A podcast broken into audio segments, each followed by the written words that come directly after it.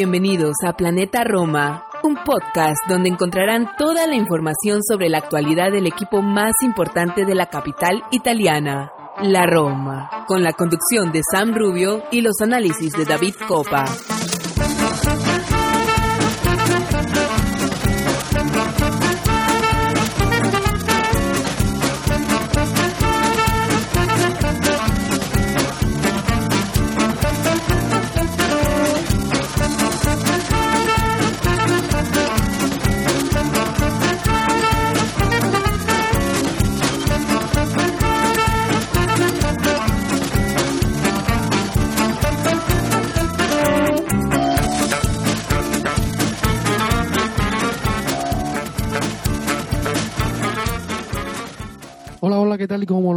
Nuestra música organizada y editada por nuestro querido San Rubio, está de vuelta un episodio más de Planeta Roma, el número 143 para ser más exacto y seguir esos numerillos que siempre tiene por ahí San y que siempre está recordándolo, que hoy no puede estar con nosotros, si es con sus labores de paternidad, pero sí está detrás de, de los controles mágicos de Planeta Roma para editar y sacar este episodio a punto para escucharlo y disfrutar junto a todos ustedes de todo este universo eh.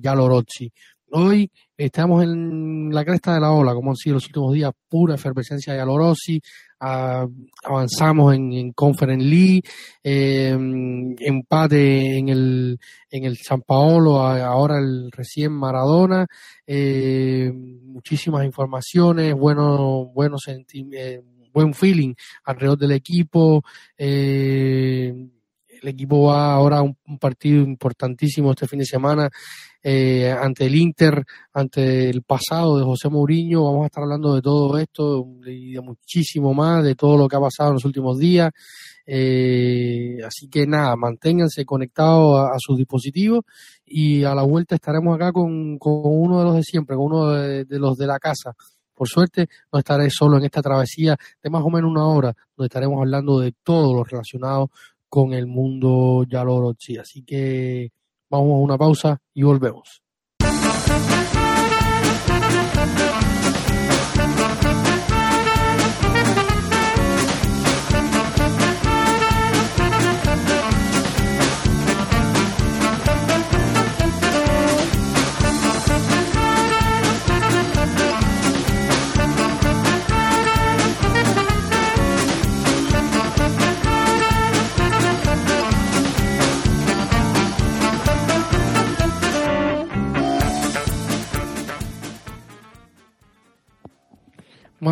Villalba, mi estimado, ¿cómo está usted? ¿Cómo se encuentra? Qué placer tenerle por acá de nuevo en estos micrófonos de Planeta Roma para estar hablando de todo lo sucedido en los últimos días de, de, Planeta Roma. ¿Cómo está usted? Hola, mi queridísimo David. Hola a todos eh, mis queridos amigos y amigas romanistas. Buenos días, buenas tardes, buenas noches en cualquier rincón de este planeta Roma en el que se encuentren. Yo soy Martín Vidalba y para mí es un placer acompañarles nuevamente un día más en este planeta Roma. 143 episodios, seguimos adelante. Vamos a relatar eh, dos partidos que han sido realmente sorprendentes, nos han llenado de mucho gusto, eh, de muchas buenas sensaciones, eh, más allá del resultado del último partido, que quizá por ahí hubiera sido ideal sacar una victoria, sin embargo, lo que dejó el equipo fue el carácter, igual que contra el Bodo. David, un honor siempre estar contigo. Para mí es un gusto poder grabar juntos en cualquier momento de encontrarnos y más aún cuando hay muchas cosas agradables sobre las cuales hablar. Seguro que sí, habíamos hecho una promesa, pero no la vamos a poder cumplir en este episodio, la vamos a cumplir y es que vamos a cantar esa canción de, de nuestro querido Galopeira, el músico Yalorozzi, ¿no? Podríamos decirle así, Martín. Así será, así será. No, nuestro querido San no, tenía preparada la, música en su, en su, ahí en su pista, en sus tracks, no lo tenía puesta, pero el próximo episodio, pase lo que pase, esperemos que sea una victoria, por favor. Eh, vamos a estar, porque si no, vamos a cantar un poco con el ánimo, con una cadencia baja, pero esperemos que sea una cadencia muy alta luego del partido de este fin de semana. Eh, así que, que nada, vamos a ir directo al lío. Como tú decías, Martín, dos victorias sea, dos partidos muy importantes. Uno fue la resurrección, la vendetta que tuvimos en el Olímpico el jueves pasado ante el Bodo Link, que estaremos hablando al final del partido. Vamos a ir un poco más en orden, en más cercano a la línea de tiempo. Vamos a ir a hablar primero del Maradona, aunque ya eh, nuestro querido Arión Gamardo estuvo hablando un poco de esto en nuestro episodio exclusivo para Patreons. Así que saben que nos pueden encontrar en patreons.com slash planeta Roma, ahí pueden encontrarnos. Y ya Martín estará diciendo dentro de unos minutillos cómo funciona todo esto Planeta eh, Roma en Patreon y qué puede significar ser Patreon de, Planeta Roma.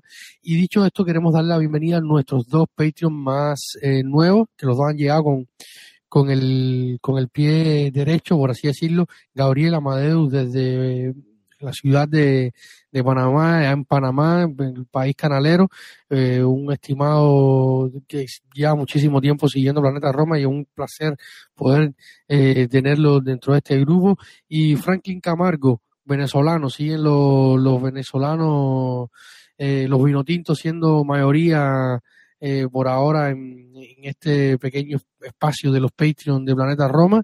Eh, Franklin Camargo que está en la ciudad de, de, Miami, Florida, y se une también a esta comunidad, a esta pequeña comunidad que vamos creciendo y agradecemos muchísimo a todos su apoyo eh, a Planeta Roma, recuerden que no es dinero que va a nuestros bolsillos, sino a poder mantener y ser autosustentable. Aquellos que quieren hacerlo eh, eh, pinto y los fracking con la Roma, lo intentamos hacer nosotros también con nuestro pequeño espacio de información de noticias, planetaroma.net, encuentran toda la información diaria, siempre tratamos de tenerla actualizado en nuestras, en nuestras redes sociales y, y, tal. Y queremos que esto y estos programas que también leían ustedes sean autosustentables, todo tiene un costo que nosotros lo hacemos con muchísimo amor, pero quisiéramos también que fuera autosustentable para que si un día faltamos alguno de nosotros, sea un, un proyecto que siga adelante si falta uno o el otro o, lo que sea. Así que, Martín, y así, será, y, así, será, mi querido David. Bienvenidos, como dijimos, Gabriel, eh, Franklin, y también bienvenidos todos a sumarse. Quiero contar una pequeña anécdota que es eh, curiosa. Eh, los tres últimos partidos, los tres últimos partidos de, de la Roma en este orden Salernitana, eh, Bodo y Napoli, ha coincidido que justo el día del partido se han unido nuevos Patreons. El día del partido contra la Salernitana, que lo ganamos agónicamente, pero muy disfrutada victoria, se unió Daniel Jurado, a quien también le mandamos un saludo, y ya lo habíamos saludado en episodio anterior. Eh, y bueno, y en el partido contra eh, Bodo, si no estoy mal, se unió justo Gabriel Amadeus de, de Panamá, y en el episodio, te digo, y en el día que hubo el partido contra el Napoli, se unió Franklin. Así que, queridos amigos y amigas míos, desde un dólar o desde tres dólares al mes, esos son los, los dos de escalafones, los dos tipos de suscripciones que tenemos, un solo dolarito al mes que se les puede caer al subir y bajar del bus, lo necesitamos este fin de semana previo al partido contra el Inter. Para no perder la tradición, para no perder la buena racha, si se sube un suscriptor ese día, seguro que ganamos al menos un punto en, el San Siro. Bueno, Giuseppe Meazza, como le dicen los, los interistas.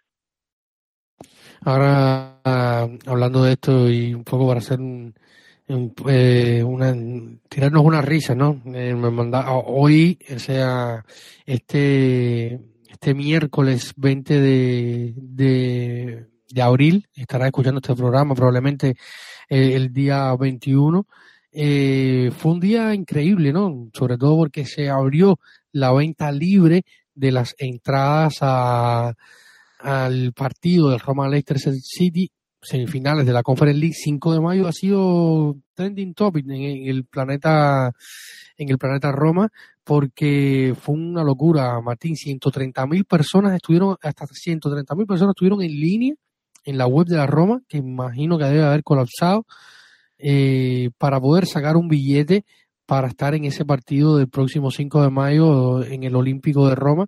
Sabemos que la política de los fracking en cuanto a, a, los, a los billetes ha, ha sido increíble, han bajado muchísimo los precios.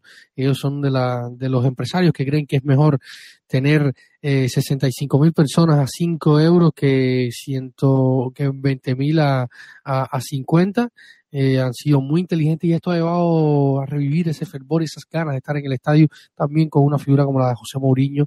Y sobre esto ahora uno de nuestros Patreons nos mandaba un, un, meme divertidísimo que era eh, personas en la cola de espera para comprar los billetes de la Lazio cero. Ha habido muchísimos problemas con, con la Lazio, eh, los títulos criticados, iban a hacer huelga. Eh, en fin, pero dicho esto, quería, no quería dejarte pasar por alto hoy en el programa hablar esto, ¿no? Porque eh, lo comentaba hoy en Twitter, eh, lo comentábamos con Martín en, en nuestro grupo de, de, los Patreon sobre el tema de la capacidad del estadio y qué puede pasar, porque ahora estamos en, en el, en, como decía, en la cresta de la ola, pero en la cresta, una ola que, que es de Conference League, una ola que es por luchar por el quinto puesto, eh, si José Mourinho sigue en el tiempo y deja una Roma bien, bien parada, puede haber un, un pequeño debate sobre, sobre la capacidad, Martín. Correcto, correcto, claro que sí. Eh, digamos, eh, generalmente para mí el debate en los estadios en Italia, más allá de lo que yo lo hemos hablado varias veces aquí en el programa, que son eh, el tema de los predios y las municipalidades y, y, toda esta regulación de ordenación territorial, digamos, ordenamiento territorial creo que se llama.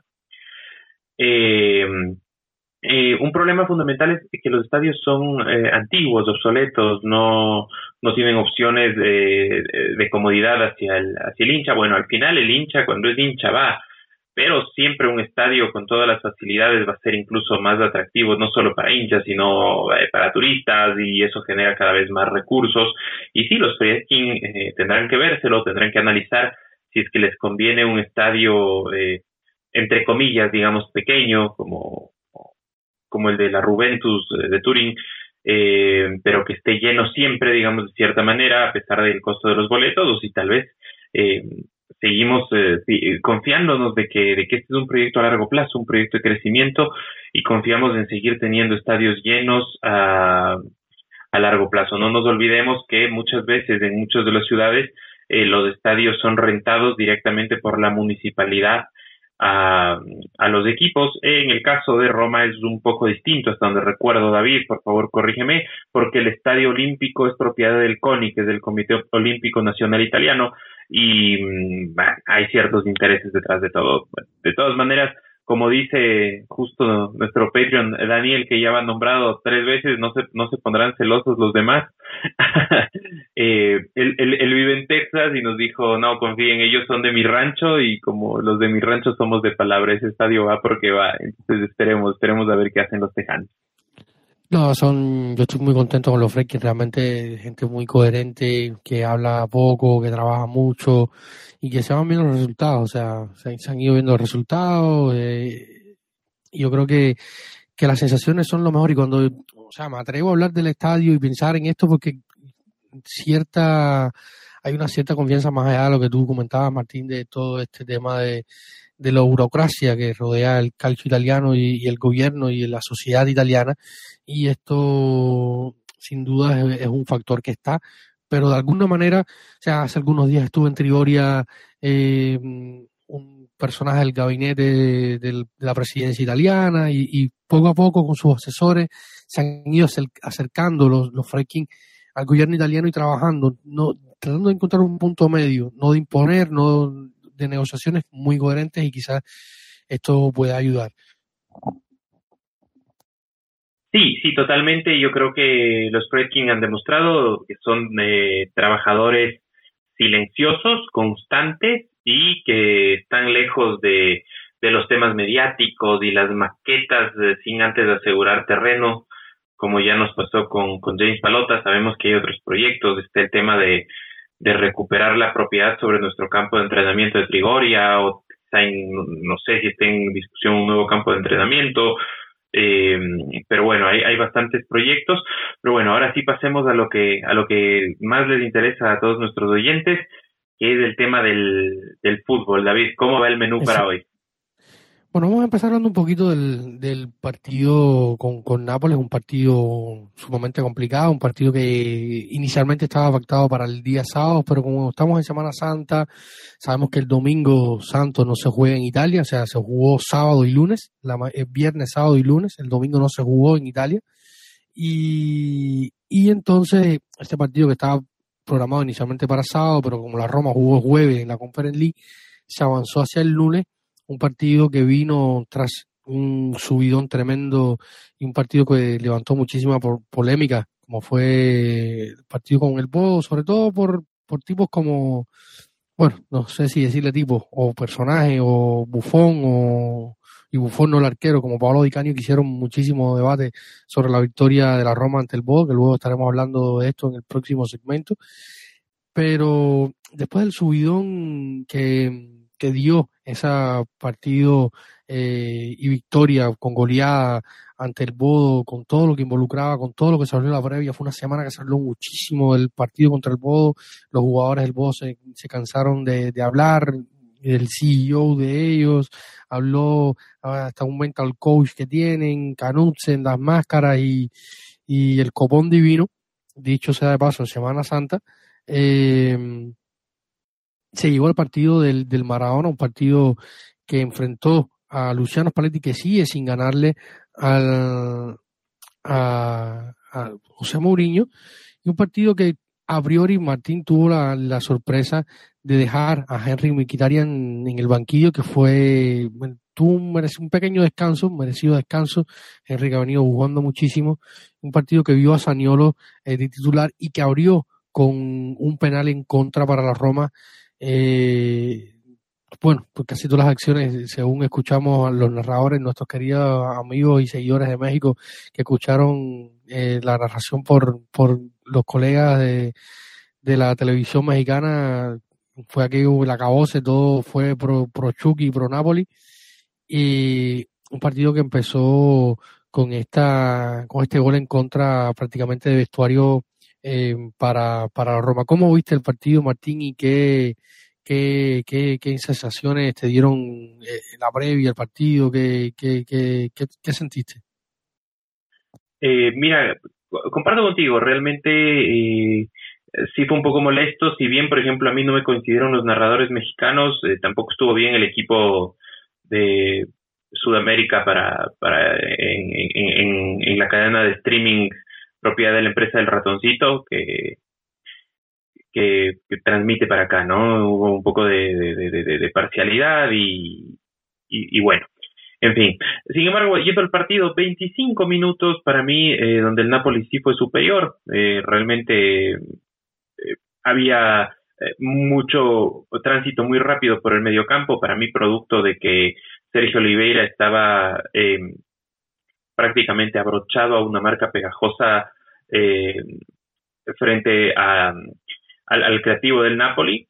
Y, claro, eso dejaba un poco de espacio que, que, que, que Brian, o sea, que Brian no se abastecía solo para, para poder controlar, digamos, de alguna manera, y de ahí vinieron estas jugadas de peligro, pero de todas maneras, fuera del penal eh, y fuera de un remate eh, como medio eh, envenenado con, con, rebote en el suelo de Chucky Lozano que Rui Patricio despejó, eh, no hubo más. Después la Roma equilibra las acciones, empezó a acercarse con peligro, tampoco es que hubo grandes exigencias para el arquero.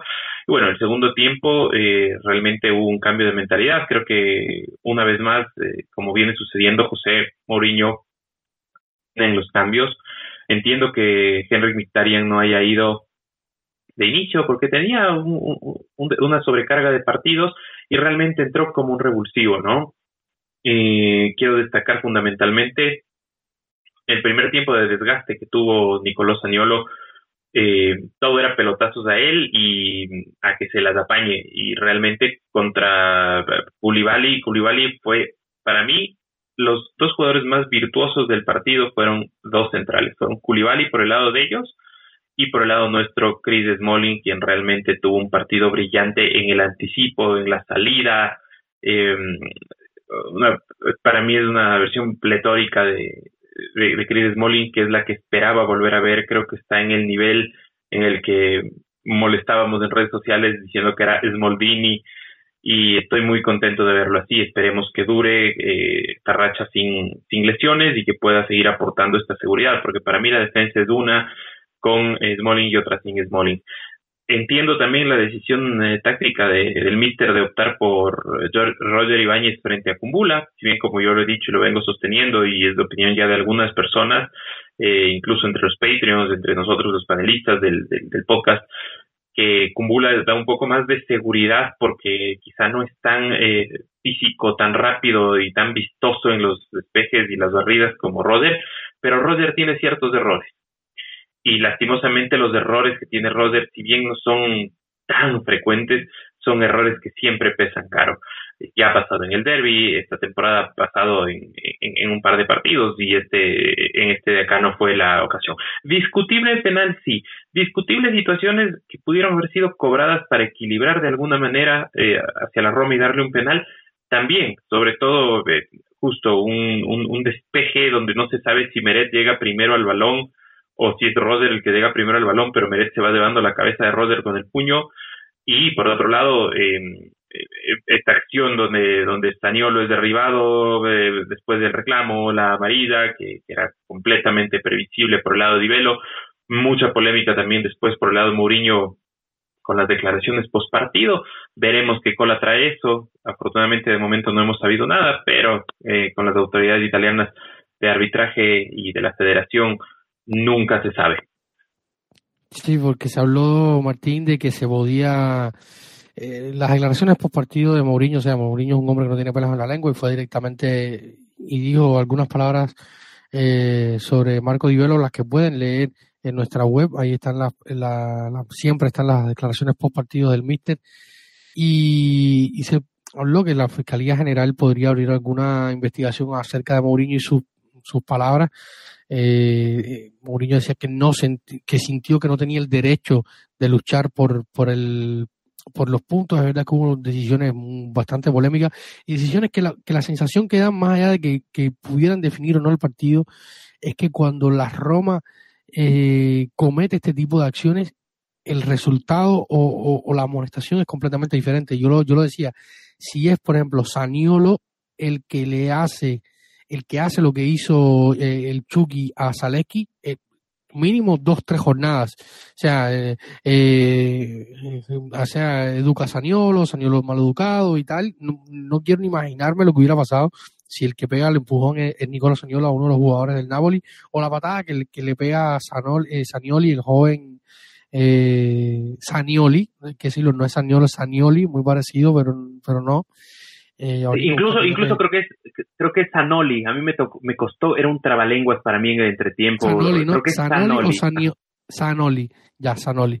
Eh, son, son muy parecidos, podría ser un juego de palabras, de palabras, perdón. Eh, le dio un patadón tremendo eh, a Sergio Oliveira, que también la sensación es que, que da que cuando un jugador de la Roma hace este tipo de, cosas, va expulsado.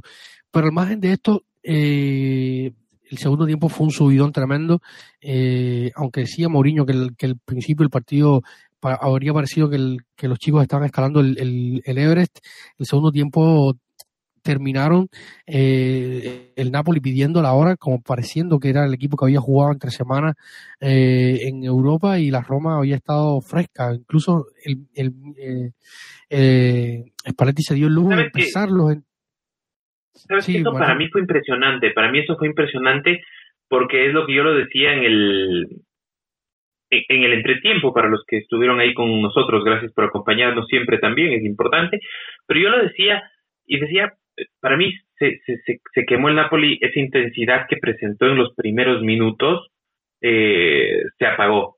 Y yo decía, bueno, me imagino un segundo tiempo un poco más eh, parejo y, y, y, tal vez ellos estarán guardándose la gasolina, la nafta o como le digan en sus países, de los que nos escuchan estarán guardándose para rematar en, el, en, el, en los últimos 20, 30 minutos, pero realmente es lo que tú dices, el equipo que tuvo más combustible y tal vez ya no solo es un combustible físico, sino un combustible anímico, realmente fue la Roma.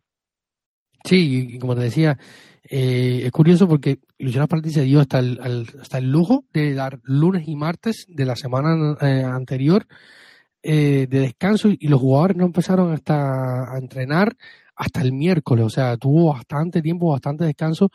Y, hablando de, gasolina, de nafta, de impulsos, de, de, cargas para enfrentar los, los tramos finales, eh, hay una peculiaridad que, que, está haciendo, o sea, a mí la impresión que me da Martín, uno que somos seguidores de bastantes años del, del equipo, es que es la primera vez que veo en muchos años que el banquillo, a pesar de cómo empezó la temporada, eh, con críticas y tal, de parte del míster y, y, la prensa y tal, y todo lo que se ha comentado, eh, que no recuerdo un banquillo que hubiera aportado más en los últimos años que, que este. No sé si te queda la misma sensación, Zaleski, eh, bueno, Zaleski no, Zaleski es titular, eh, perdón, eh, el Charaui, Carles Pérez, eh, cuando ha tenido que entrar, el joven Félix, han aportado en diferentes momentos de la temporada, en diferentes partidos, claro está, eh, unos más que otros.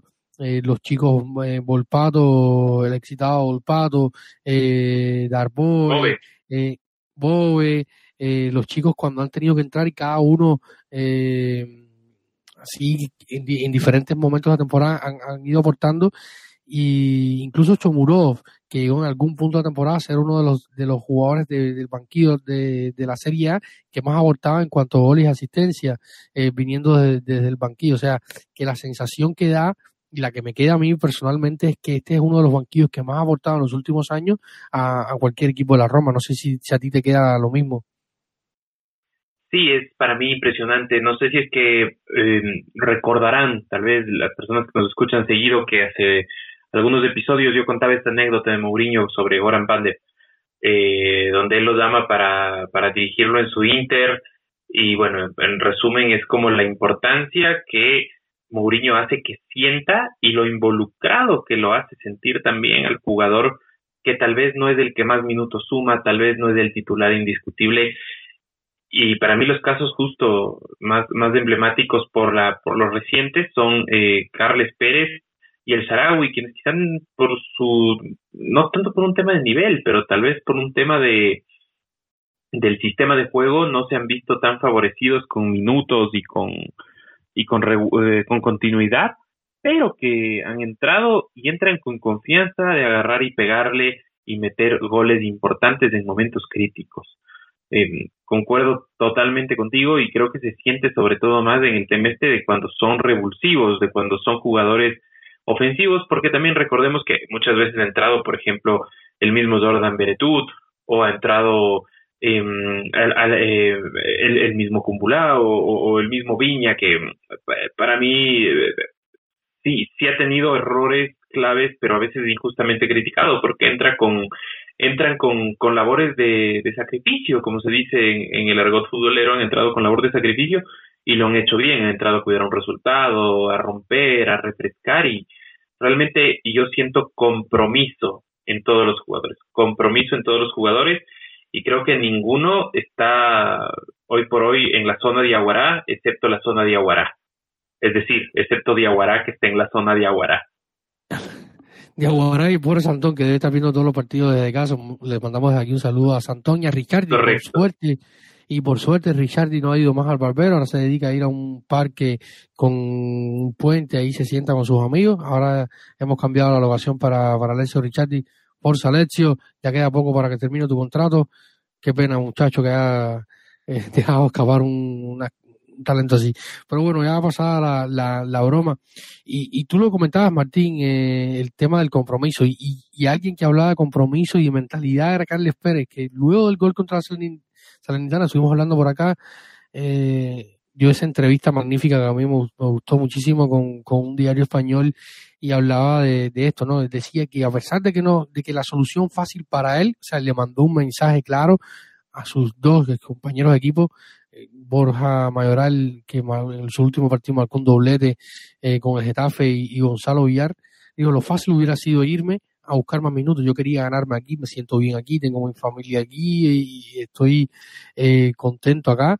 Y, y, la, fase hubiera sido irme, pero no, yo me quedé aquí me siento mejor futbolista con, con José Mourinho, que ha sido desde el aspecto mental y, y, y, tal, y así es la sensación que dan todos los jugadores que vienen desde el banquillo, y, y eso sin dudas es mérito de Mourinho, o sea, el, después del partido contra el Bow no pudimos grabar por varias, por varias eh, cuestiones, falta de tiempo, yo tuve a mi pequeño poco enfermito este último fin de semana y hemos, ya ahora es que he venido saliendo, eh, se han complicado, eh, cuestiones de tiempo nos han impedido.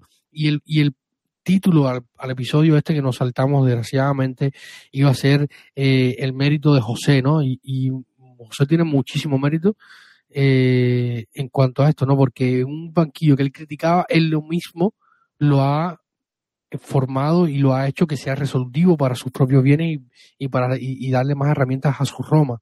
Y, y, dicho sea, dando, hablando ahora de herramientas y, soluciones, una de las soluciones que más ha gustado, que ya hemos comentado por acá, es de, de, Nicolás Zaleski. Yo creo que, merece comentar un poco más de Nicolás Zaleski. Eh, yo creo que habían llegado un par de preguntas por ahí, Martín, sobre eso en nuestro último nuestro último post, que siempre ustedes nos dejan eh, preguntas sobre Nicolás Zaleski, si las tienes por ahí, para hablar un poquito de, de y lo que pueda pasar, porque en los últimos días en nuestro chat de Patreons hemos estado hablando sobre que Zaleski ya está Spinazzola, hizo el primer viaje con el equipo fuera de la ciudad, viajó con el equipo a Nápoles, estuvo allí en el banquillo de, del Maradona. Eh, Martín.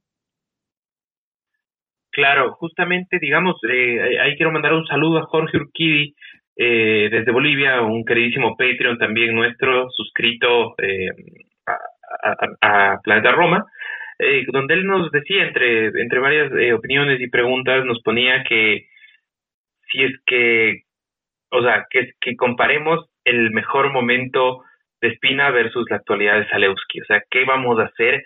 Preferible, ¿no? Preferible tener ese dilema de a cuál de los dos pongo, pero ¿qué vamos a hacer cuando tengamos esos dos, el un jugador tan consolidado, tan eh, hábil, tan visto en los reflectores de, del gran teatro europeo, en, la Euro incluso, eh, contra este joven Zalewski que tiene en cambio tanta proyección, eh, tanta clase y, tanta sintonía para entenderse con los que saben, especialmente con, con Mikitarian, con Tami, con, con el mismo Saniolo. Yo realmente no sé, mm, ni, tú ni yo, ni nadie sabe si, si Spinazzola podrá volver a, ser ese Spinazzola tan determinante y tan pletórico, por decirlo de alguna manera, que vimos en la Euro. Pero sin duda el, futuro de Zaleski a día de hoy parece brillante, ¿no? Y dependerá muchísimo lo que pueda pasar eh, si se vuelve a, la si se vuelve a la línea de, de cuatro, podría ser una alternativa por izquierda. Eh, si, si no, podría seguir siendo una alternativa Spinazzola, aunque le restaría minutos de juego. También es una carta que hay que guardarse porque no sabemos si, si podría haber una recaída para Spinazzola, que es una posibilidad que José Mourinho y su staff y la Roma en general debe, eh, debe contemplar. Pero Nicolás Zaleski hizo un partido tremendo ante el Napoli, eh, tuvo que encargar muchísimo a Lozano por allí. Eh, y yo creo que, que hizo un partido correcto, para mí de los mejores del, del partido y, y, o sea, habrá que esperar a ver porque quería tocar este tema porque se ha hablado mucho en los últimos días de de Zaleski cuál podría ser su futuro y, que, no quería dejar pasar por alto eh, este este tema Martín y otro de los, que se habla eh, mucho en, estos días es de, de Nicolo Saniolo tras eh, su hat-trick al, al Bodo y su, hizo un buen partido, más allá de, que algunos lo siguen tildando de, acá en mi país, no sé cómo le dicen allá a Martín, guerrillero, que es el que siempre quiere tener el balón y nunca lo pasa, no sé cómo le dirán allá en tu tierra, y, es que, que, es un poco egoísta, que se llena de balón, acá acá la decimos así, ¿no? Y que en el partido con, contra Napoli, al final, yo creo que fue un buen partido, tener que luchar contra, contra Koulibaly, eh, Ramani, que, que, al final es un buen central que se formó eh, bajo la guía de, Iván Yuri y cerca de, de, de en ese es la Verona de hace un par de temporadas.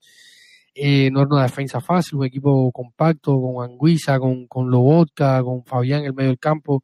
Eh, había mucho tráfico por ahí, él lo intentó.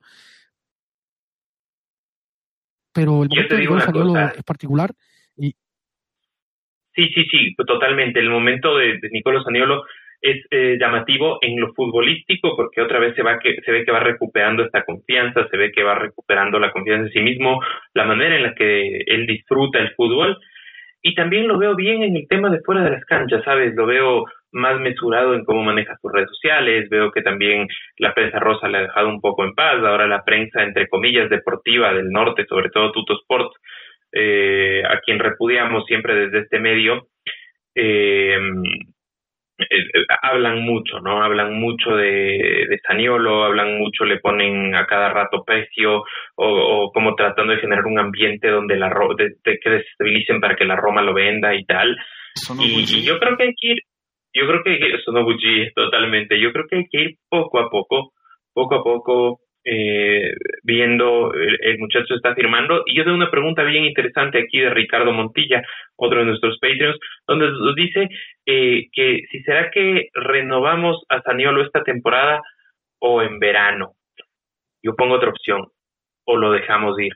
No lo digo con, con, con gusto. ¿ah? Hace unos dos, tres semanas, tal vez eh, mi, mi opinión podía ser distinta porque salía esta noticia de que el muchacho eh, había negado usar este mental coach y todo, y todas estas, cosas como que eh, justo justo perdió protagonismo y, y, todo y tal entonces era como que bueno ya si se va se va pero que pero que deje caja no ahora yo te digo no quiero que se vaya yo quiero que se vayan muy pocos de este plantel o sea yo por mí yo no quisiera que se vayan nadie porque les tengo mucho afecto por el nivel de compromiso que veo que vienen mostrando, desde Carles, eh, pasando por el Sarawi, que quizá no están en un nivel como, como el que se esperaba o no han tenido el protagonismo por el sistema de juego, sea, pero por lo que han demostrado en la cancha, yo les tengo afecto a todos y cada uno y sé que muchos se irán, muchos tienen mercado y la idea será que, se refuerce el equipo con, con, con eso.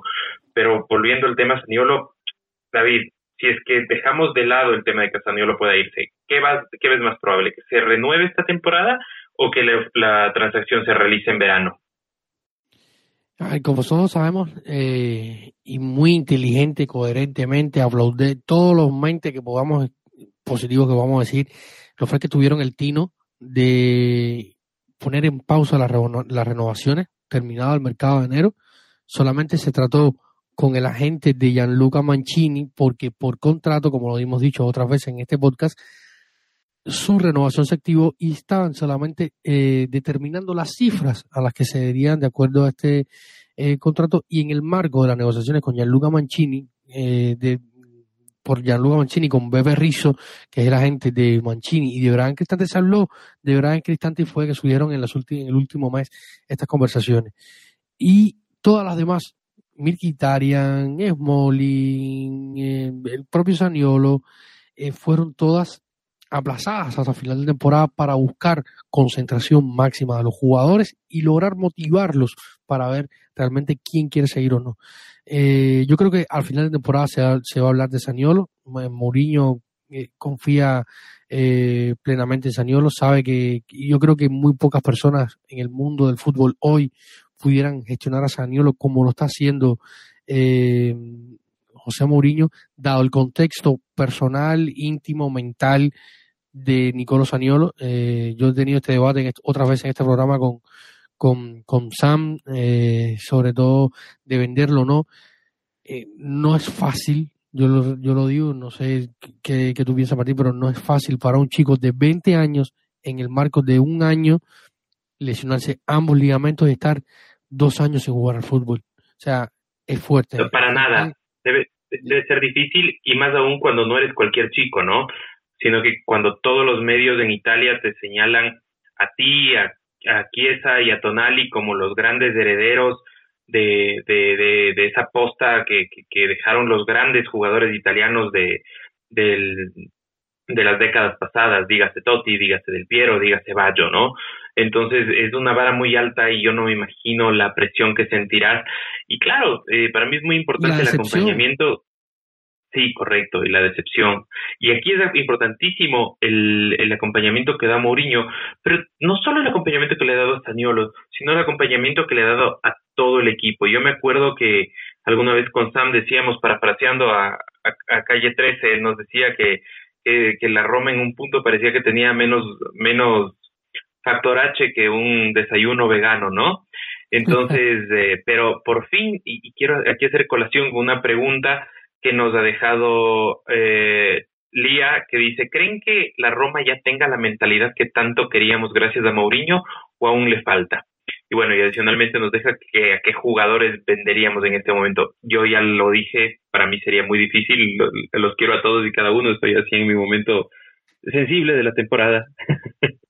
pero, pero no sé, ¿es ya la mentalidad o todavía falta?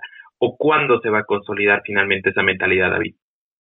No, yo creo que, que, esto necesita tiempo. Al final estamos viviendo un periodo, un periodo y una época diferente y hay muchos más caminos por andar. Esperemos, hablábamos también de esto tú y yo y nuestros Patreon, Ricardo, Irving, eh, Román, eh, Cristian, estuvimos, eh, hemos comenzado estos los últimos días sobre este tema y el periodo José Mourinho, cuánto va a durar, qué no va, cuánto no va a durar, no queremos adelantarnos mucho, qué puede pasar, el post Mourinho y tal.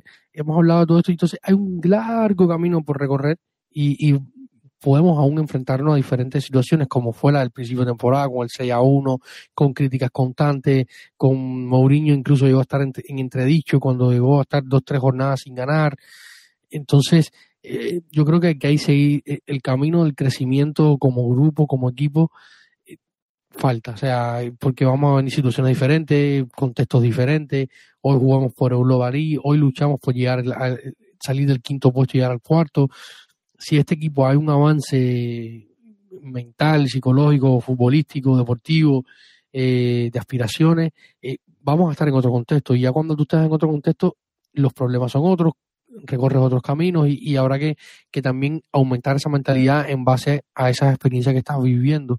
Y yo creo que, que, que esto, que en comparación con hace un año, con hace dos y hasta con hace tres, esta Roma a mí me parece más fuerte. O sea, una Roma que remonta, una Roma que, que no baja los brazos. El partido, lo más normal en el mundo Roma de los últimos dos, tres temporadas es que el partido con el Napoli se perdiera. Aquel partido después de recién fallecido Diego, parecía Diego que era el que estaba jugando en, en, en Maradona y nos cogimos cuatro y muchísimas otras veces, o sea, y muchísimos otros partidos. Los ejemplos son, son miles que yo creo que se ha mejor se ha mejorado muchísimo en el tema de la, de la, de la mentalidad y que estamos un poco más cerca, porque José Mourinho, con los años y la experiencia que tiene, su mentalidad es completamente eh, diferente, pero como él dijo en algún momento, los jugadores se han acercado un poco. No él, yo creo que él se ha acercado también un poco, dicho esto, porque él dijo que los jugadores tenían que acercarse a él, pero yo creo que, que también los jugadores se han acercado bastante a, a José en los últimos, en los últimos tiempos.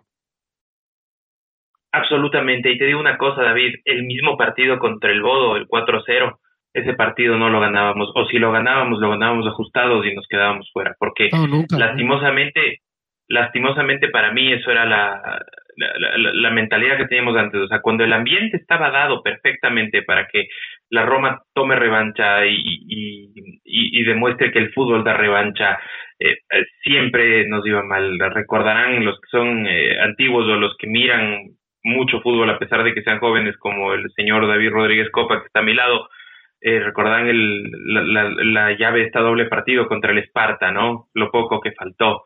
Y, y muchas series así, esa, ese partido, digamos, del que muchas veces se olvida, uno del, del Roma United eh, en, en Roma, por ahí en la 2007-2008, si no estoy equivocado, a veces nos olvidamos de lo brillante que fue el partido de la Roma en Roma la cantidad de goles que, que, salvaron eh, los ingleses, porque ese partido pudo acabar tranquilamente 4-5 a 1 y nos olvidamos de ese partido por el escandaloso 7 a 1 que sufrimos en, en Old Trafford, ¿no? Pero la Roma lo perdía y lo perdía. Y, y yo quería traer a colación un tuit que lo vi hoy y lo, lo retuiteé de, de arroba eh, Sambamic, un M. Zambardino que decía que a Fonseca lo he querido y lo he sostenido hasta el, eh, bueno, lo he apoyado hasta el último e incluso más. Pero haría falta estar ciego para no ver la diferencia entre la Roma de Fonseca y esta Roma de acá. Y yo creo que la diferencia, más allá de un tema de ya, ya, futbolístico, es un tema de actitud. Y quiero aprovechar para llevar a otro tema, David, em, y, seguir con las preguntas, que nos encanta que nos dejen preguntas, nos encanta que se sientan parte del programa, porque eso es lo que le mantiene vivo a Planeta Roma, su participación y su apoyo. Eh, nos dice el doctor Japosay, ya, se le extrañaba el doctor Japosay, tiempos que no veía las, las, preguntas, yo soy muy fan de Ranma Medio, entonces no me olvido nunca del doctor Japosay, donde dice que, eh, pregunta, ¿no? ¿Ha sido una temporada exitosa el ya haber llegado a semifinales de la Conference League? Ahí nos pone Castaña League, entre paréntesis, además de haber cumplido con la afición, o es necesario ganar la copa? Y la quiero eh, coligar con una pregunta de, nuestro querido Ricardo Montilla, eh, que le mandamos un saludo, donde dice, la pregunta que todos darán, ¿nos vemos en la final? A ver, David, para organizar, ¿es ya una buena temporada para la Roma? Estar ahí en el quinto puesto, todavía con chances matemáticas de un cuarto lugar, llegar a semifinales de la Conference League con un equipo en, reconstrucción, con un nuevo proyecto. Es ya una buena temporada. Recordemos que hace dos o tres episodios, Vito de Palma nos dijo que para él es una buena temporada. Para él es una gran temporada que está haciendo la Roma. ¿Qué opinas tú? ¿Es una buena temporada o hace falta más? Yo creo que hasta hoy es una buena temporada. Visto lo visto. Visto cómo empezamos, visto cómo estábamos en noviembre, visto cómo empezamos enero, visto lo que se había hablado en la previa de la temporada, visto las exigencias de un cambio, eh, o sea, eh, fíjate, los equipos que cambiaron, eh, de cambiaron de entrenador, eh, salvo, salvo el Inter, que tenía probablemente la plantilla, la mejor plantilla de la Serie A, el resto les ha costado. El, el Napoli tuvo un inicio espectacular hasta que rozó con la Roma y perdió aquella racha de, imbatibilidad. Luego se ha mantenido por ese inicio muy importante que tuvieron, pero han, ido con la marea. No ha sido un equipo que, que, a pesar de todo ha, en Europa, en Copa ha salido también. Eh, o sea, no es que, estamos hablando de un de un Napoli aplastante, como ha sido en otras épocas. Es verdad que es un equipo diferente, pero poniendo estas esta, estas comparaciones, para mí sí es una gran temporada. Yo creo que, que firmar el quinto puesto para todos era complicado. No esperábamos esta debacle del Atalanta y hemos sabido aprovecharla. Nosotros hemos eh, provocado un poco esa debacle del Atalanta también con esas dos victorias, algo que es histórico para la Roma, que no se lograba con Mourinho, ni con Ranieri, ni con Di Francesco, ni, ni, ni muchísimo tiempo. Estuvimos muchísimos años sin lograr ganar en el Olímpico, incluso muchísimos años sin ganar el doble partido. Yo creo que, que, que sobrepasar ya al Atalanta, que ha sido un rival que en los últimos años nos ha desplazado de las competiciones europeas, nos ha ganado ah, en los match internos, eh, incluso cuando no pensábamos que lo iban a hacer eh, con, con un, como cuando nos hicieron un Rigoni, yo no sé ni, ni si ya futbolista o si dónde juega, nos hizo un hat en el Olímpico, por, por, por, por increíble que parezca. Eh, entonces, Roma. ¿eh? Cosas de Roma, o sea, cosas eh, como, como, como, el gol de, de este de de, de la Salernitana, que cuando jugaba en el Kiev igual se convertía en, eh, eh, no sé, en Fernando Redondo, en McMahon, no, o, el, o el gol y pues asistencia de, de Giglio, o sea, de, no, cosas de Roma, definitivamente. Entonces yo, yo para, para mí, Martín, yo creo que es una, una, una temporada buena. Terminando el quinto puesto, hasta día de hoy, quinto puesto y, semifinales de conferencia, me parece, me parece una buena temporada. Ahora, ¿Puede ser mejor? Obviamente, sí. la la la la la la José Muriño, fate vincere a noi. Ya, yo ya canté una parte. no, yo no la, yo no la, yo no la escuché, así que eh, no, nuestro nuestro DJ tiene que tiene que ajustarla ahí para poder hacer el para hacer un para poder hacer los coros aquí los sopranos necesitan escuchar no, no tuve referencia pero bueno, me... me... Ay, qué ¿Eh? chistoso, bueno. Eh, vamos, vamos, me, han hecho reír, espero que ustedes también en sus casas estén riendo. David, una pregunta que, que, es, que es más una curiosidad de nuestro gran amigo Jair Serrano por allá en Tulum, México. Eh, él nos hace una pregunta que a mí también me nació y me olvidé de hacértela por interno y dice, el trapo que aparece en una de las esquinas del estadio que dice Cuba es de una peña que reside en Roma. ¿Es de una peña que recibe en Roma o es de una peña eh, del, del, Roma Club Habana? Yo he visto que hay un club en La Habana. ¿Sabes algo tal vez o nos queda pendiente? Sí, Sí, sí, sí. Es una, acá hay una, mm, en La Habana, yo, yo formé parte algún tiempo, pero luego eh, me desligué y, formamos una, una, un club fan que es con solo eh, cubanos, que también hay, algún que otro italiano, porque aquí era demasiado italiana, entonces tenía unas particularidades eh, específicas, pero sí, eh, incluso el embajador italiano en La Habana algún tiempo era romano, romanista, pudo ver algunos partidos con él y con, con Fabio y el grupo y ellos tenían eh, un, una parte de, de, los, de los carteles de anuncios pagados para que saliera la, la eh, este anuncio del, del Roma Club Fan eh, eh Cuba.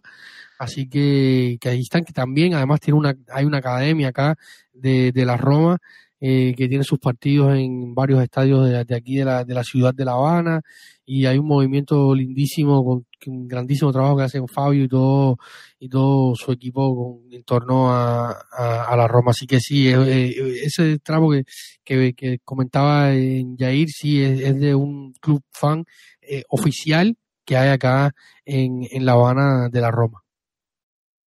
Pero nuestra biblioteca eh, nuestra biblioteca con dos piernas, David Rodríguez Copa, satisfaciendo las inquietudes del público romanista.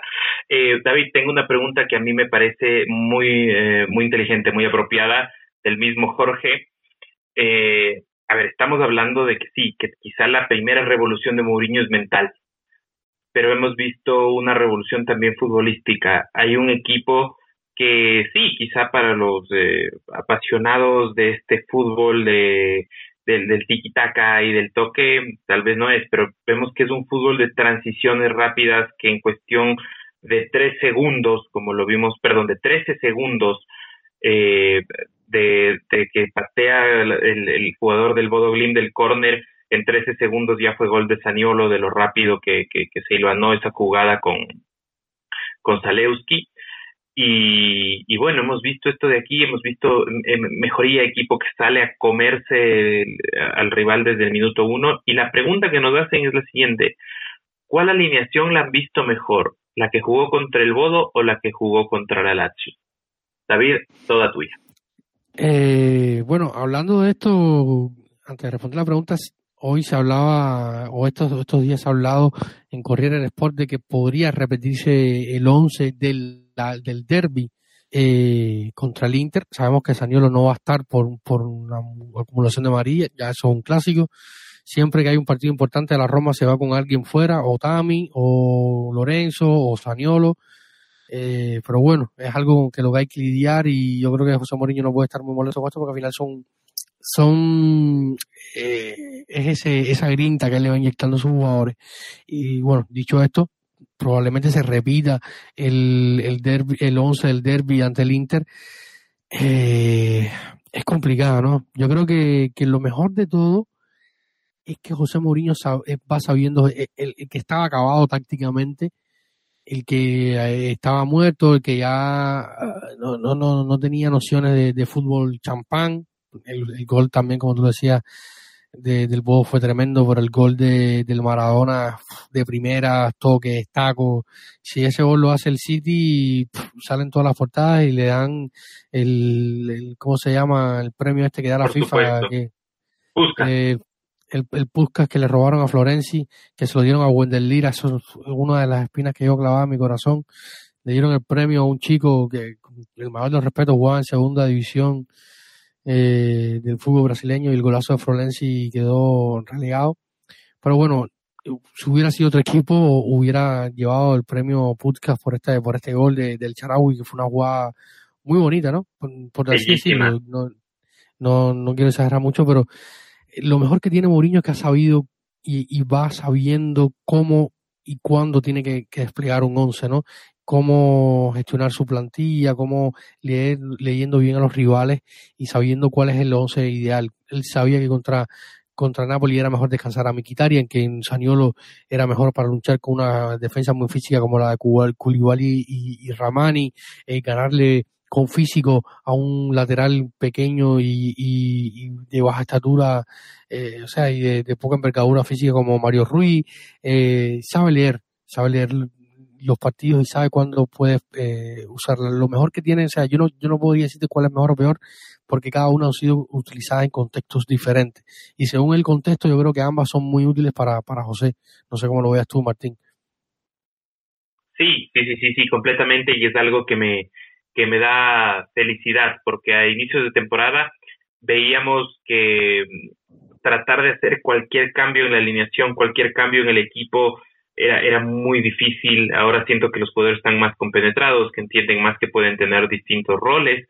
Y mm, realmente a mí me, a, mí me gustan las, eh, las dos opciones. Eh, si bien en la una, por ejemplo, eh, sacrificas un poco, o sea, sacrificas a Saniolo enviándolo al, al, al, al banco y mm, y tienes un, un eh, más ofensivo junto a Lorenzo y a Tami, en cambio, incluyendo a Saniolo, eh, lo bajas a Tami a, a, que apoye en la labor de, de, mediocampista eh, neto, digamos de alguna forma, donde también eh, eh, ganas bastante, ¿no? Ganas bastante con él. O sea, a mí lo que me sorprende es la versatilidad de, de Miquitarian, quien según los nefastos medios de prensa estaría siendo sondeado por, por Claudio Lotirquio, digo por Claudio Lotito, el presidente de, la Lazio, ¿no? Tratando de hacer un, un 2.0, pero bueno, de, de, de, manicomio realmente el tema.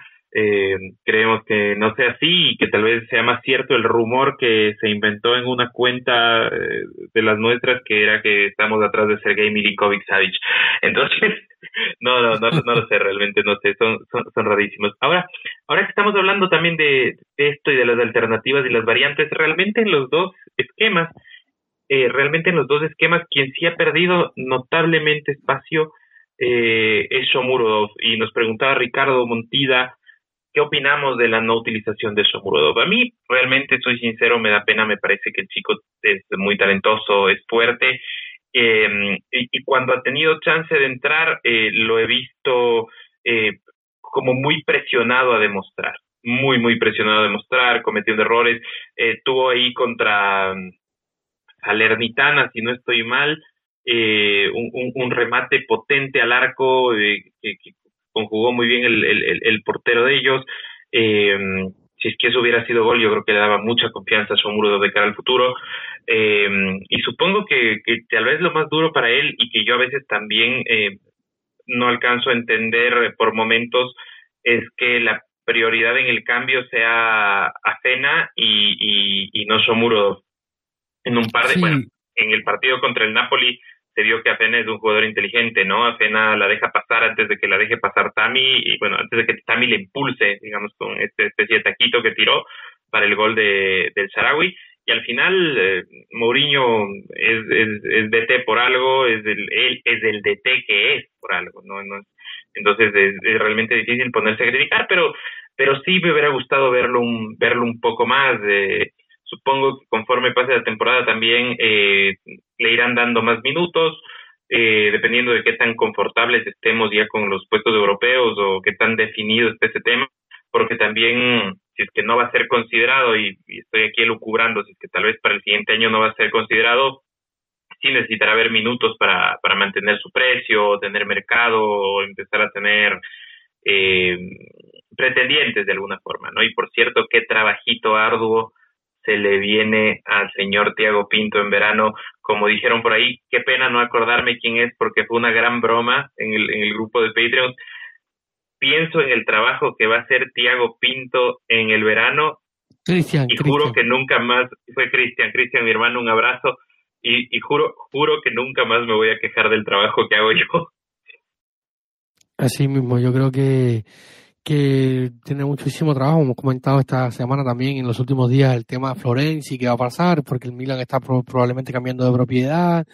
Va a ser un dilema. Diaguara, que podría estar cambiando de agente. Uf, hay muchísima tela por donde cortar. No sé eh, qué se va a hacer Pinto, porque tiene muchísimo trabajo por hacer. Y como tú decías antes, yo, yo espero que el equipo y el grupo cambie lo menos posible.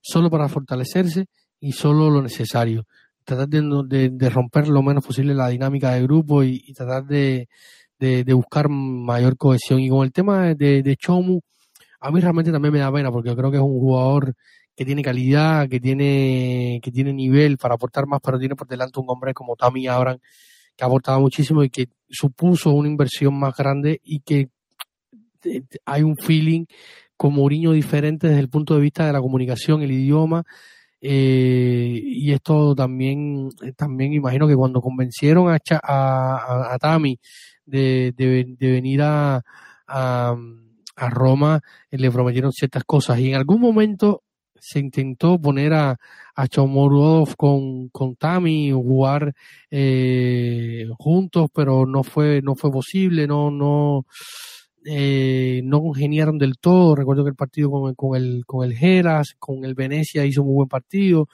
pero no han congeniado. Yo creo que por eso la preferencia de, de, de José Mourinho eh, por Félix antes que por Chomurov, porque eh, yo creo que al final son jugadores que se estorban y, por ejemplo, en el partido contra la Sandoria, cuando entra eh, ese partido que se estaba ganando 1-0 y había que apretar, eh, Chomo entra a jugar 10, 12 minutos y lo hizo muy bien por Tami.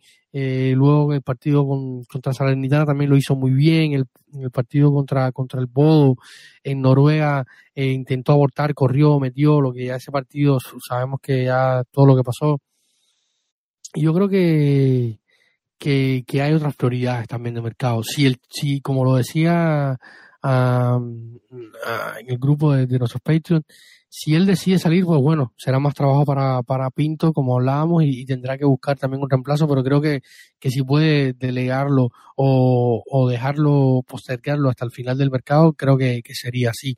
Es la impresión que, que me da a mí, porque hay otras prioridades y otras cuestiones más pronto que, resolver y también dependerá de, del, del saldo que, que, tengamos para o que el equipo tenga para poder hacer inversiones y, moverse dentro del mercado. Sí, sí, así será, así será, digamos, eh, en esta montaña rusa de emociones que se llama eh, AS Roma, eh, nunca, nunca hay etapas muy, periodos muy tranquilos, digamos, ni el verano es tranquilo para nosotros. Ahora, mi querido David, eh, como para ya empezar eh, la, la, pendiente hacia el cierre de, del episodio, ¿qué tal si hablamos un poquito del partido que se viene contra el Inter? Y también vamos a hablar mínimamente tal vez eh, del que viene contra el Leicester el jueves, porque pues, tal vez por ahí no podamos grabar, antes de ese partido. Idealmente sí, pero queremos, yo quiero dar un par de datos que pueden parecer curiosos.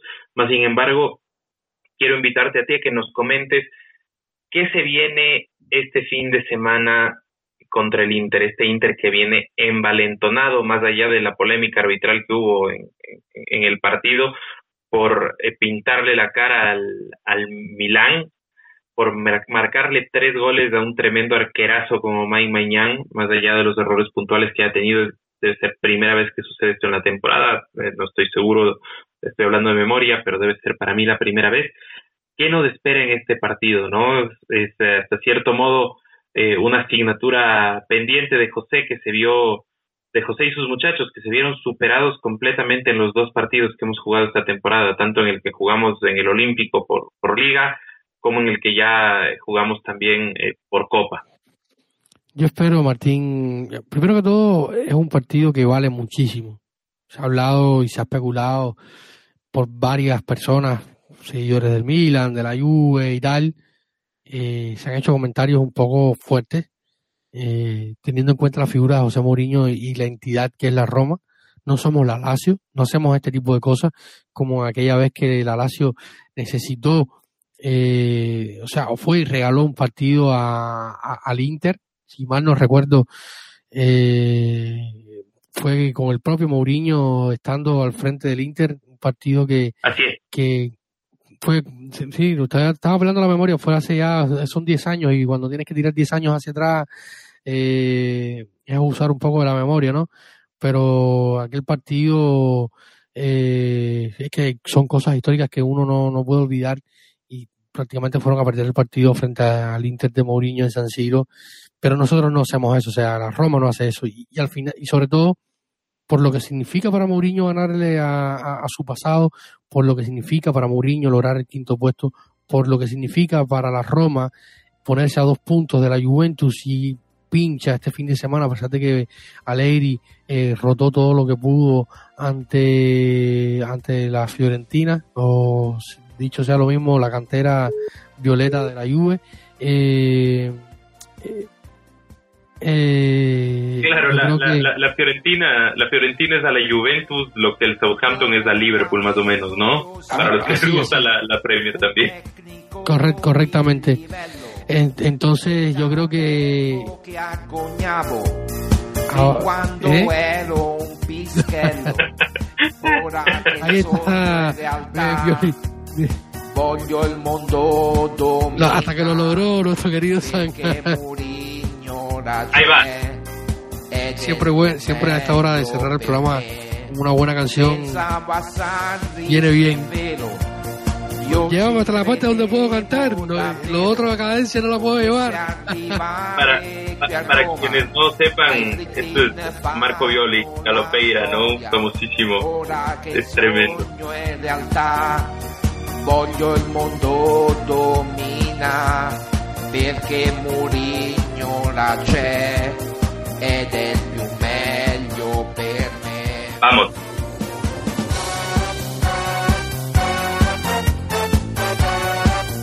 Me encanta esta canción, Martín. Así es.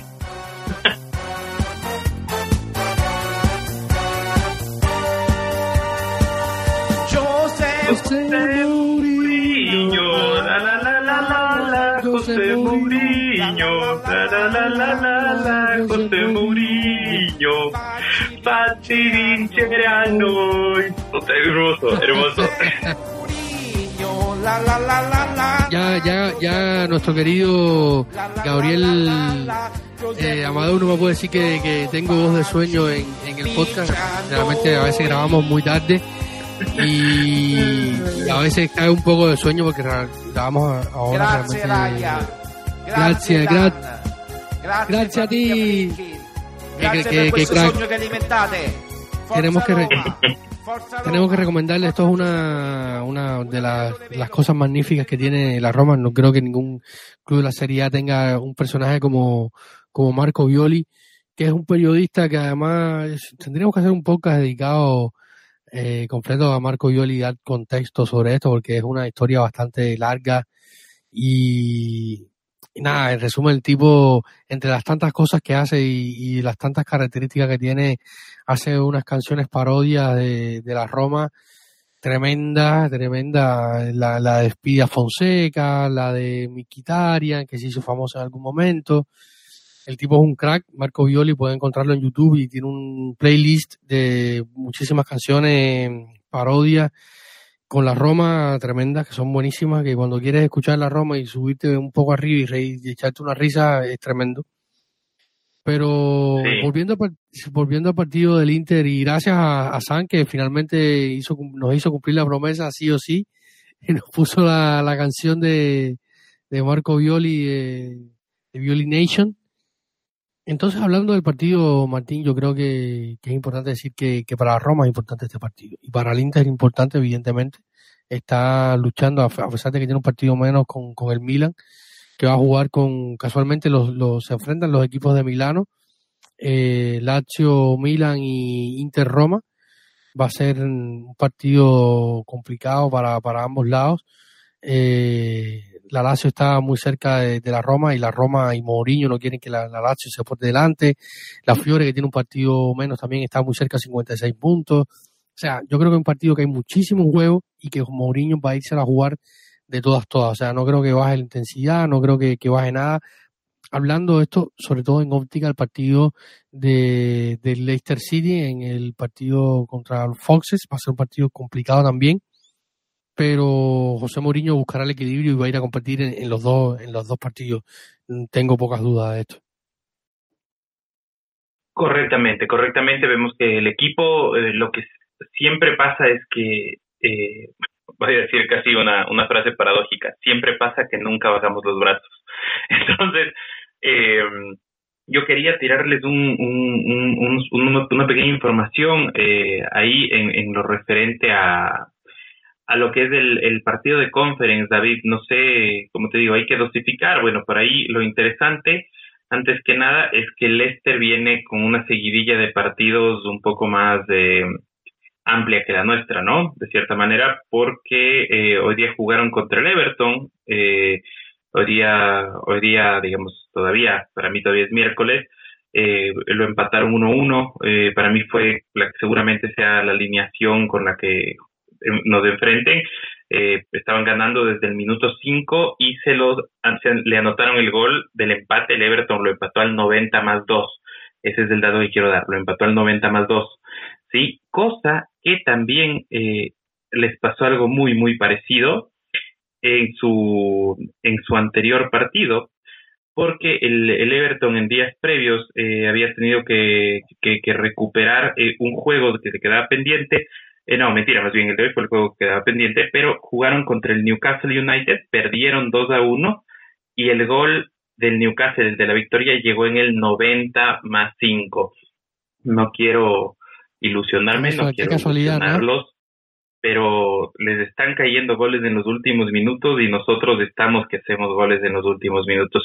Vi por ahí un, poco de, ambos partidos, veo un equipo eh, susceptible a recibir mucho daño en pelota quieta, que también es otra de nuestras fortalezas, y eh, en realidad no, no veo tampoco una, una, una, una, una gran defensa. No quiero echar mufa, no quiero tirar, pero solo, solo quiero que, que vayamos como dimensionando ciertos aspectos eh, que pueden resultar interesantes de cara al partido. Después pueden quedar eh, o simplemente en una anécdota o, simplemente rompemos tendencia y ya está. Entonces, eh, ¿cómo, ¿cómo, ves tú el partido, David? ¿Es, ¿Es parejo? ¿Es fácil? ¿Es difícil? El historial de José Mourinho contra el Leicester son 11 partidos jugados, 8 ganados, un empatado y dos perdidos apenas. ¿Cómo lo ves tú? Partido difícil. Leicester City es un equipo que juega muy bien. No está en su mejor momento, por suerte. La pasada temporada con Brendan Roger fue espectacular. Un equipo muy espectacular la pasada temporada. Eh, Jamie Vardy, que es para uno de los delanteros que más admiro en el fútbol europeo, en estos momentos está lesionado. Probablemente esté listo, o al menos para el banquillo. Eh, debería estar en el banquillo para el 5 de mayo a la vuelta al Olímpico es un, esto es un, no tenerlo por lo, de inicio el primer partido y, probablemente ni en el segundo tampoco es un, es un gane para la Roma. Jimmy Bardi es un delantero de las citas importantes, sabemos todos esos, esos, esos posts que vemos a veces en, Twitter, en Facebook, en Instagram, de, de, de, los goles que le ha hecho al, al Big Seven, al Big Six de, de, la Premier League, es un hombre de, citas importantes Jamie Vardy, un hombre que es la cara de esta institución, podríamos decirlo así, el Totti del Leicester City, por, por alguna manera transitó, sabemos que es una historia bellísima la de, la de Jamie con, con el equipo de los Foxes, coronada también con esa victoria de la mano de un romano, o sea, son dos equipos que tienen muchísimas cosas en común y sobre todo a, este punto en común tan grande como es Claudio Ranieri. Pero va a ser un, partido complicado y, otro de los puntos en común es que lo, poníamos hace algunos días en nuestra web, es que Brendan Royer eh, trabajó con José Mourinho en el Chelsea, o sea, él era entrenador de las inferiores del Chelsea y alguna vez compartieron y solamente un partido le ha ganado Brendan Royer, que casualmente fue con el Leicester en la última vez que se enfrentaron en la Premier League, eh, Brendan Royer con el Leicester, José Mourinho con el, con el Tottenham. Eh, hace, un par de temporadas eh, o temporada y poco más en, la Premier, pero va a ser un partido muy complicado, un partido muy disputado, tiene una plantilla importante en Leicester, City, aunque es un equipo, como tú decías, que recibe goles. Si, si te pones a ver la tabla de la, de la Premier, de, los 10 primeros tiene la peor defensa con 51 goles y si te vas a los 15 primeros, eh, solamente están peor en cuanto a goles encajados el Newcastle United del equipo de los nuevos jeques eh, con 55 goles y el, y el Southampton que tiene 52 goles en contra. O sea, que de los 15 primeros clasificados de la, de la Premier League tiene la, la tercera, a ver, la tercera peor defensa de los primeros 15 de la Premier League, que no es un dato eh, eh, menor con 51, con 51 tantos anotados y 40 y, 47 goles anotados. tiene un pequeño equilibrio y estaba por acá mientras tú comentabas estos detalles del, Leicester City, revisando su calendario. Eh, como tú decías, se enfrentaron al Everton. Este fin de semana tienen un partido contra el Aston Villa de, Steven Gerrard. luego tendrán que jugar con la Roma entre semanas y luego tendrán que viajar a enfrentar al equipo de Antonio Conte, eh, al Tottenham Hotspur, para luego enfrentar y, viajar a, Roma para jugar en el Olímpico. Eh, en, nuestro, en nuestro calendario ya lo conocen. Tenemos que enfrentar al Inter este fin de semana, este sábado.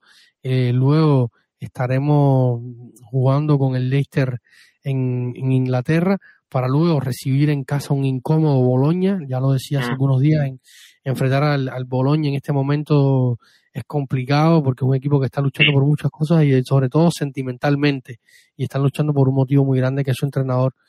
Para luego tendremos que ir a, jugar en casa, eh, doble partido en casa con el Boloña y luego con el Leicester en casa y luego para ir a ya el, tramo final de la temporada eh, jugando con la Fiore en el Franchi, con el en el Olímpico con el Venezia y luego cerrando en el Olímpico Grande Torino de Turín contra el Torino de, Torino.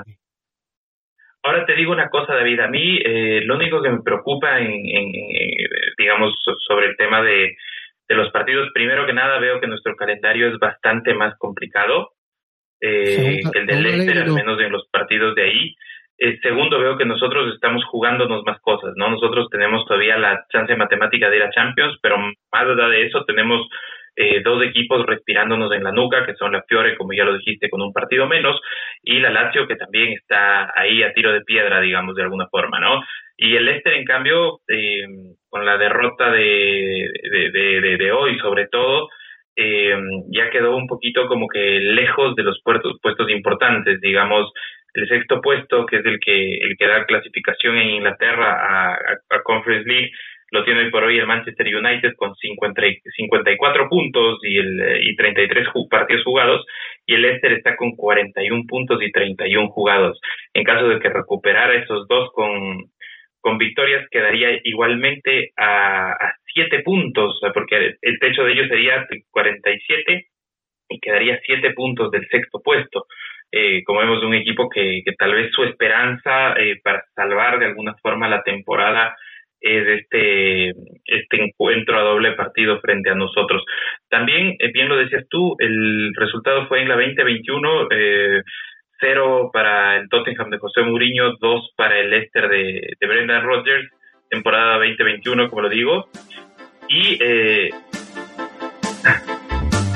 siamo sotto i blu. Seguimos con, con, Marco Violi ahí. Eh, pero bueno, ya esto eh, una, para eso es una señal de, de, Sam que ya vamos llegando al, al final. Como tú decías, Martín, eh, vamos. Eh, es un partido interesantísimo y sobre todo para ir cerrando la idea, Martín, que se hablaba muchísimo y cerrando el, el, el programa, eh, se ha hablado muchísimo de, de, los últimos tiempos que la Roma ha sido eliminada en las grandes competiciones europeas por, por, por ingleses.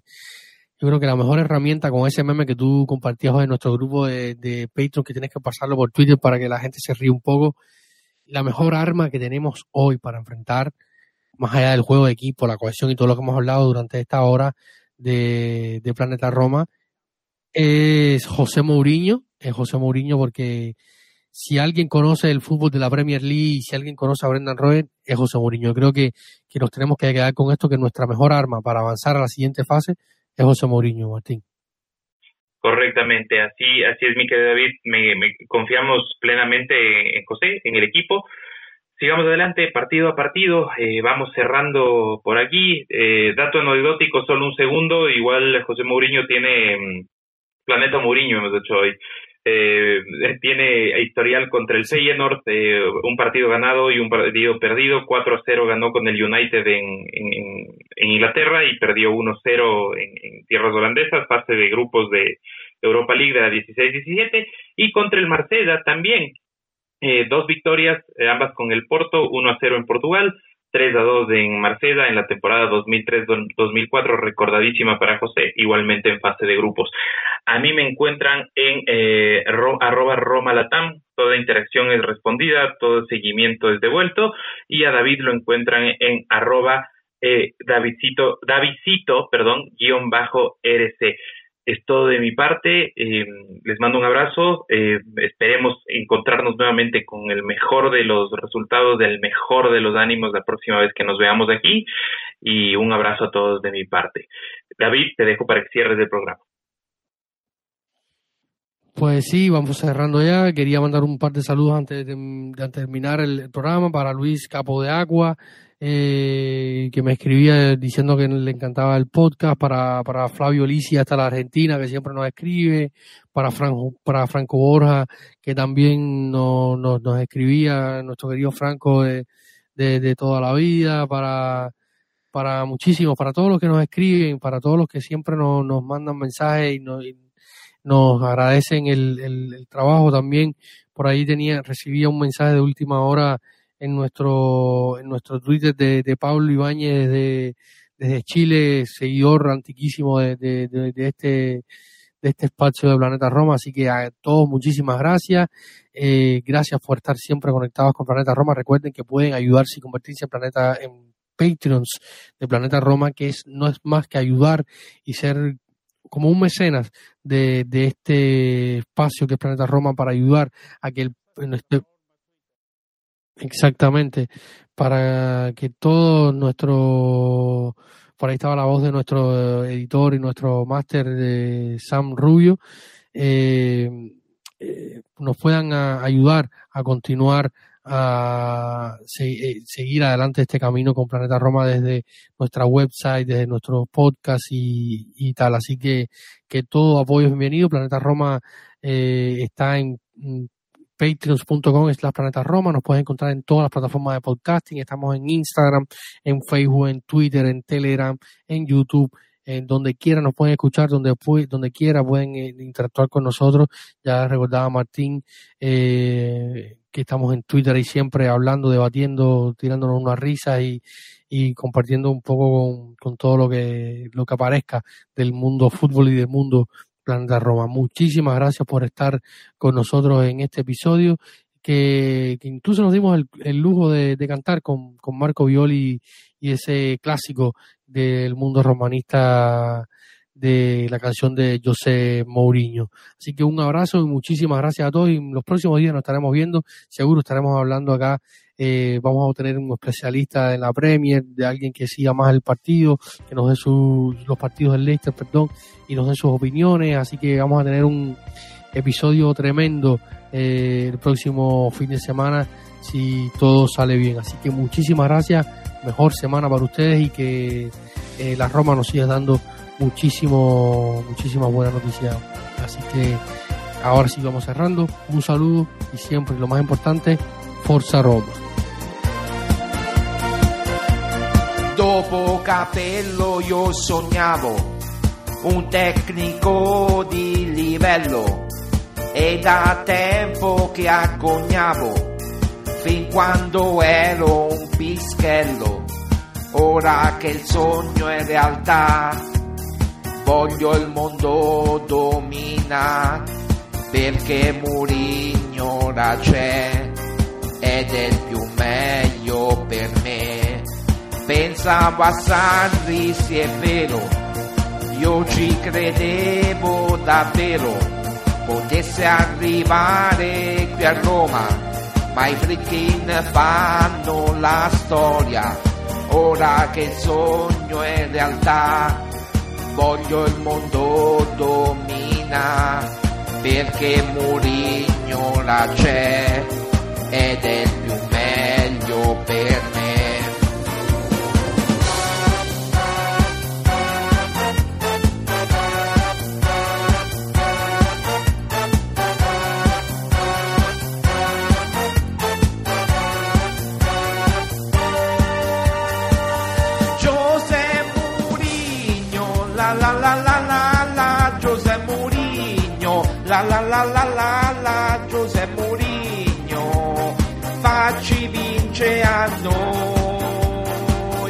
Giuseppe Murigno la la la la la la Giuseppe Murigno la la la la la la Giuseppe Murigno facci vince a noi